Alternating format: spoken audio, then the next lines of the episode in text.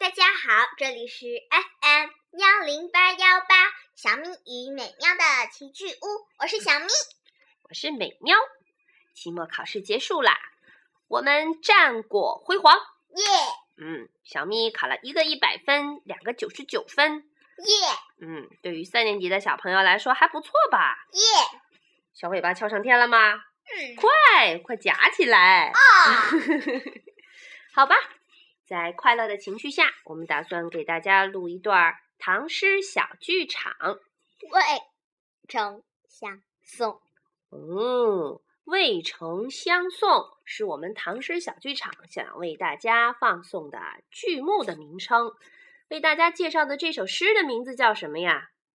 渭城曲，对了，宋元二使安西。对了，也就是说，《渭城曲》它也有另外一个名字，叫《宋元二使安西》，唐朝的王维写的。现在，美妙先为大家朗诵一遍：“渭城朝雨浥轻尘，客舍青青柳色新。劝君更尽一杯酒，西出阳关无故人。”我们不给大家去讲什么意思，请大家在欣赏我们的剧场的时候去琢磨琢磨，它其实讲的是一件什么事儿。好，现在请大家收听我们的唐诗小剧场《渭城相送》。大幕拉开，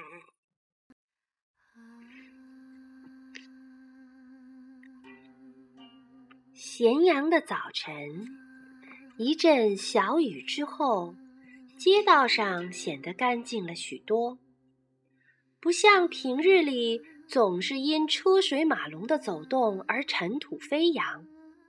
一个看上去矍铄的老人在一家客栈前停住了。他看上去既不像住店的，也不像吃饭的，站在门前的柳树下。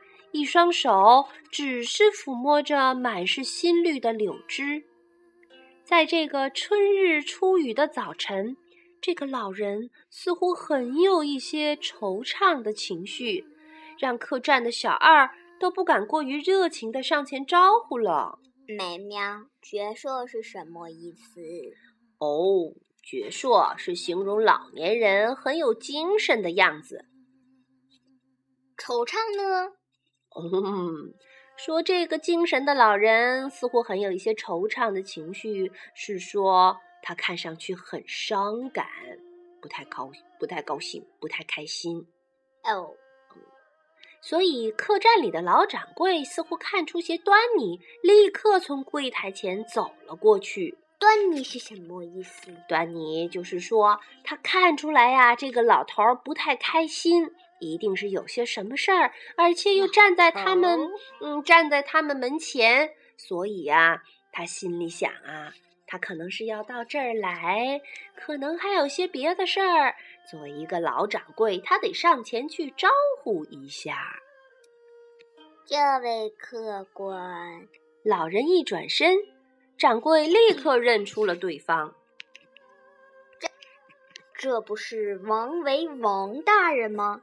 小二看您仙风道骨的门前一站，个个不敢上前打招呼，怠慢大人了。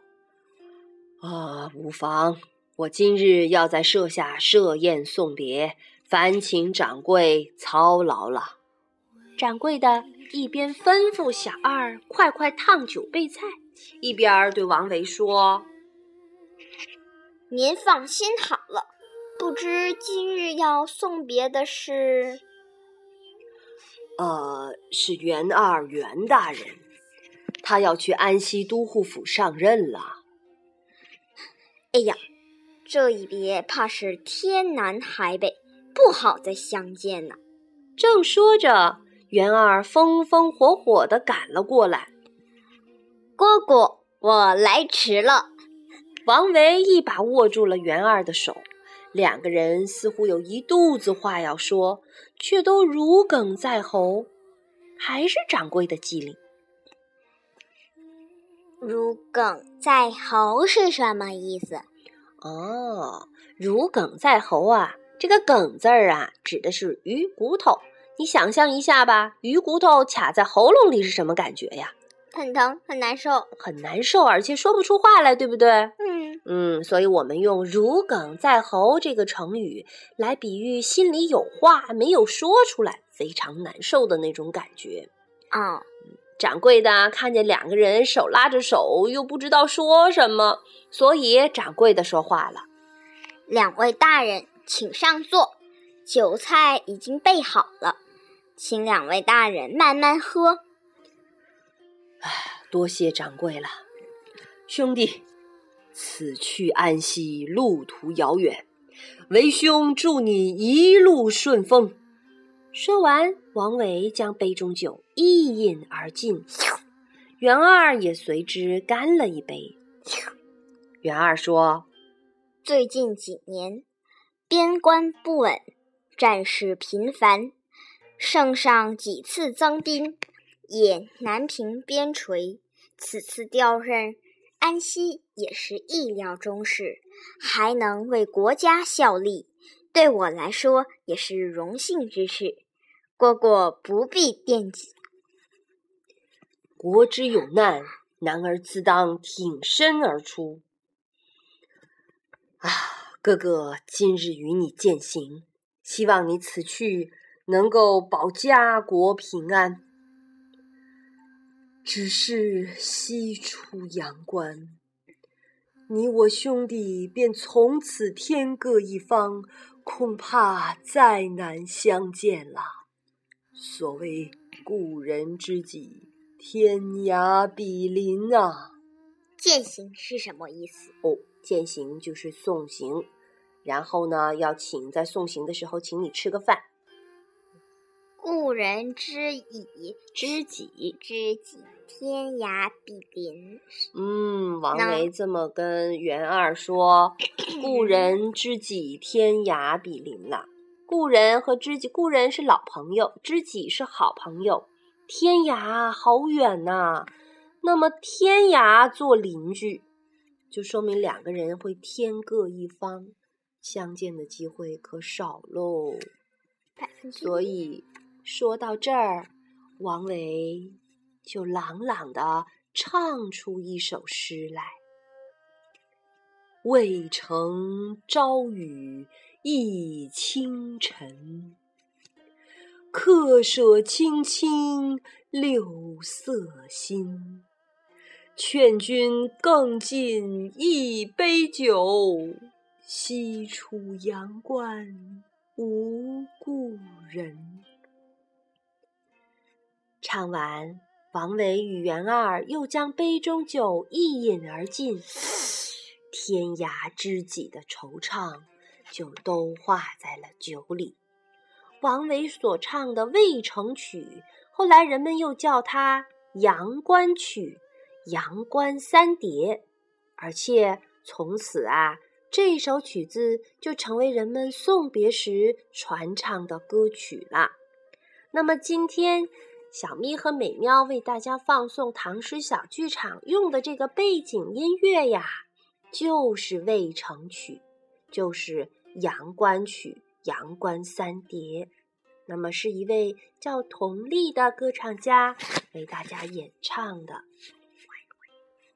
那么现在，请大家听一听佟丽为大家唱的这首《渭城曲》吧。《渭城曲》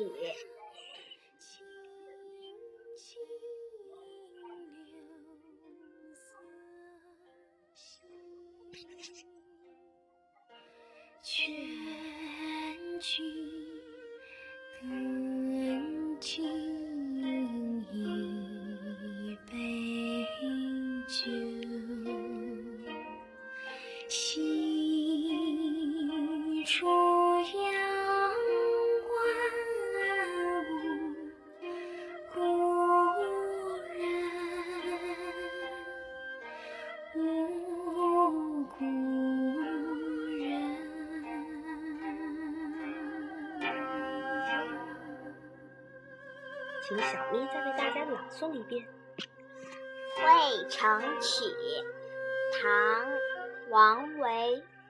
渭城朝雨浥轻尘，客舍青青柳色新。劝君更尽一杯酒，西出阳关无故人。